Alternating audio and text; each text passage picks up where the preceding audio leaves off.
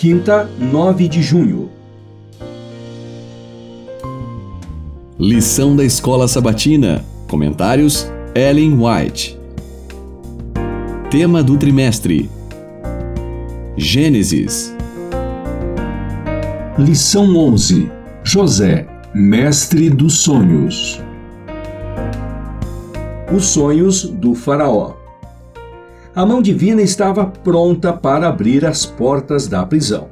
Em uma noite, o rei do Egito teve dois sonhos que indicavam aparentemente o mesmo acontecimento e pareciam estar prevendo uma grande calamidade. Não conseguia determinar seu significado e, no entanto, continuavam a perturbar seu espírito.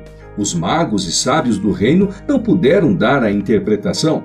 A perplexidade e angústia do rei aumentavam e o terror se espalhou por seu palácio. A agitação geral fez com que o copeiro-chefe se lembrasse do próprio sonho. Com ele veio à sua lembrança o pedido de José e o remorso por seu esquecimento e ingratidão. Imediatamente ele informou ao rei como seu sonho e o sonho do padeiro-chefe tinham sido interpretados por um escravo hebreu e como as predições haviam se cumprido. Foi humilhante para o Faraó deixar os mágicos e sábios de seu reino para consultar um escravo estrangeiro, mas estava pronto para aceitar o mais humilde serviço caso sua mente perturbada pudesse encontrar alívio. Então, imediatamente mandaram chamar a José. Ele tirou suas roupas de prisioneiro, depois foi conduzido à presença do rei. O Faraó lhe disse: Tive um sonho, e não há quem o interprete. Porém, ouvi falar a respeito de você que, quando ouve um sonho, é capaz de interpretá-lo. José respondeu: Isso não está em mim, mas Deus dará resposta favorável a Faraó. Gênesis 41, versos 15 e 16. A resposta de José ao rei revelou sua humildade e fé em Deus. Modestamente negou a honra de possuir sabedoria superior. Isso não está em mim, Somente Deus pode explicar esses mistérios. Patriarcas e Profetas, páginas 178 e 179. Do calabouço, José foi elevado a governador sobre toda a terra do Egito. Era uma posição de alta honra, mas, ao mesmo tempo, repleta de dificuldades e perigos. O caráter de José, porém, resistiu da mesma forma tanto à prova da adversidade quanto da prosperidade. A mesma fidelidade que manifestou para com Deus quando estava na cela de prisioneiro, manifestou no palácio dos faraós.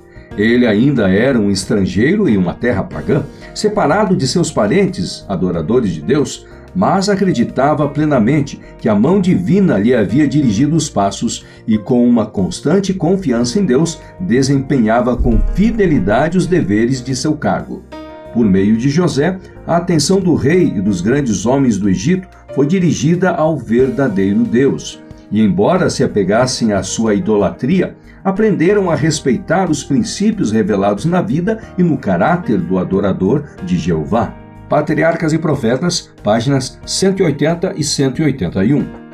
Na vida cristã, o Senhor permite provações de vários tipos para chamar homens e mulheres a uma mais elevada ordem de vida e a um serviço mais santificado.